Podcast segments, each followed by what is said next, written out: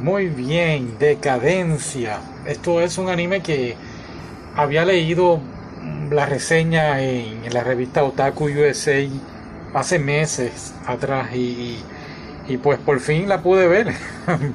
pasito a pasito me pongo al día con mi lista de anime.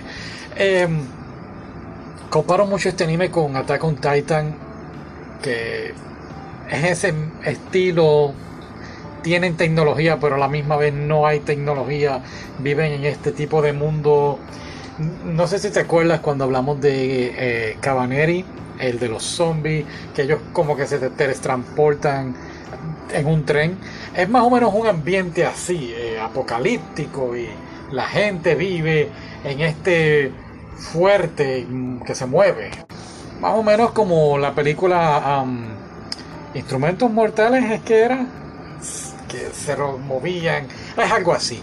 Pero ¿qué ocurre? Bueno, está esta niña que para empezar es huérfana y vive dentro de la máquina. La máquina pues se llama decadencia.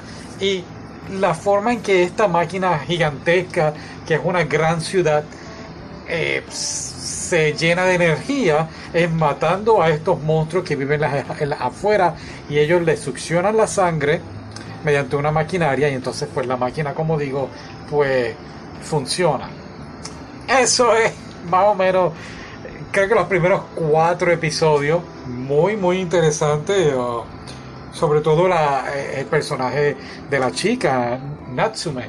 A mí fue un personaje muy bien realizado eh, una heroína hecha y derecha dispuesta a dar el todo por el todo por los compañeros pero ocurren unas series de eventos que te hacen dar cuenta que lo que está ocurriendo en decadencia es algo como que secundario, está pasando algo mucho más interesante y, tiene que ver, ya aquí mezclamos ahora con eh, el Matrix, diría yo, están, pues son estas, no puedo decir que son humanos, pero son estos cyborgs que entran entonces a al sistema de computadoras y juegan entonces en decadencia. O sea que es un juego, una simulación virtual y entonces ellos están jugando. Pero están ocurriendo otro tipo de eventos. El anime es súper interesante. Creo que dos episodios no es suficiente. Creo que pudieron haber hecho 24 sencillos y, y abundar mucho más en ciertas cosas que pues quizás las introdujeron como por ejemplo las amistades de, de Natsume. Las introdujeron al principio y después como que quedó ahí en blanco. Pero sí la relación entre ella y su jefe es una relación entre podemos decir padre e hija.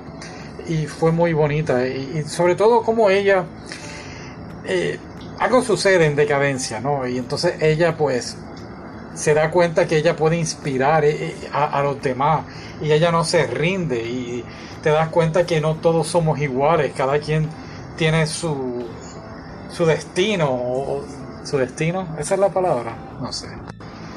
Su propósito, propósito, exacto. Eh, y, y eso es lo que ella inspira. Hay sí unos momentos y creo que volvemos, está ocurriendo tantas cosas que yo creo que hasta se van digo, sin decir qué está ocurriendo, pues está ocurriendo algo y, y pues se desvían, sí, se desvían y eso pues fue lo único que puedo decir que encontré que no me gustó mucho, que se sentía como que está ocurriendo tantas cosas y los mismos personajes hablando y explicando lo que está ocurriendo, se sentía confuso y en momentos un poquito aburrido, aunque había mucha comedia. Eh, desde el episodio 8 creo, eh, vas a ver, espero que lo veas y, es un final muy bueno, un final muy interesante, muy divertido. Dejan un final abierto a, hacer, como dije, pueden hacer un montón de cosas y, debería buscar información, ¿verdad? Antes de hacer el podcast, ah, ya lo hice. Pero nada, espero que lo veas, que te guste y nada, gracias por escuchar. Hasta luego.